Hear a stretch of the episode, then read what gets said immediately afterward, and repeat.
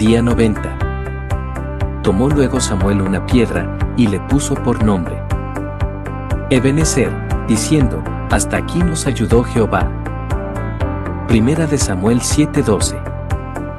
Las palabras, hasta aquí, parecen ser una mano que señala al pasado. Sean 20 años, Primera de Samuel 7:2. Hasta aquí nos ayudó Jehová. A través de la pobreza y la riqueza, a través de la enfermedad y la salud, en casa o fuera de ella, en tierra y mar, en honra y deshonra, en dificultad y en alegrías, en pruebas y triunfos, y en oración y tentación. Hasta aquí nos ayudó Jehová.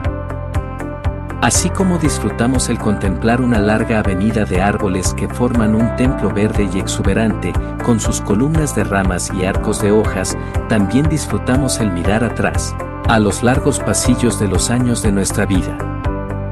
Contempla por encima de tu cabeza las verdes ramas de la misericordia de Dios y las fuertes columnas de su bondadosa amabilidad y fidelidad que eleva nuestra alegría hasta el cielo. ¿Puedes ver los pájaros que cantan posados en las ramas? Sin duda son muchos y todos entonan alabanzas por la misericordia del Señor recibida, hasta aquí.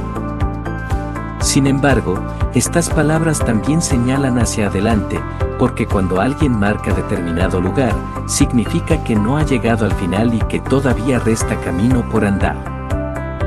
Debemos atravesar más tentaciones y alegrías, más pruebas y más triunfos, más oraciones y sus respuestas, más debilidades y más fortalezas, y más batallas y victorias. Luego vendrá la edad avanzada, la enfermedad y la muerte, pero ¿será esto el fin? No.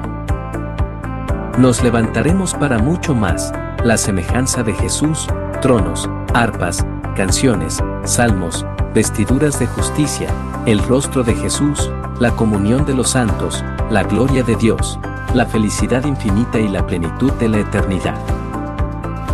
Oh, creyente, sé valiente y con agradecida confianza coloca tu piedra de Ebenecer como lo hizo Samuel porque el Señor que hasta aquí te ayudó, te seguirá ayudando en lo que resta del camino. Cuando leemos las palabras hasta aquí a la luz del cielo, qué posibilidades gloriosas y milagrosas revelan a nuestros ojos llenos de agradecimiento. Cuando Samuel tomó una piedra y le puso por nombre Ebenezer, estaba haciendo lo que los israelitas frecuentemente hacían para conmemorar un momento de bendición divina. Por ejemplo, cuando Israel cruzó el Jordán. Entonces Josué reunió a los doce hombres que había escogido de las doce tribus, y les dijo, Vayan al centro del cauce del río, hasta donde está el arca del Señor su Dios, y cada uno cargue al hombro una piedra. Serán doce piedras, una por cada tribu de Israel, y servirán como señal entre ustedes. En el futuro, cuando sus hijos les pregunten, ¿por qué están estas piedras aquí? Ustedes les responderán, el día en que el arca del pacto del Señor cruzó el Jordán, las aguas del río se dividieron frente a ella.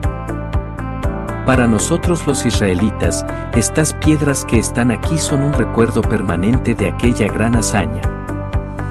Josué 4:47 Del mismo modo, nuestras vidas deben ser como recordatorios vivos para el Señor, según lo que Pedro escribió, Cristo es la piedra viva, rechazada por los seres humanos pero escogida y preciosa ante Dios. Al acercarse a Él, también ustedes son como piedras vivas, con las cuales se está edificando una casa espiritual. De este modo llegan a ser un sacerdocio santo, para ofrecer sacrificios espirituales que Dios acepta por medio de Jesucristo. Primera de Pedro 2, 4 a 5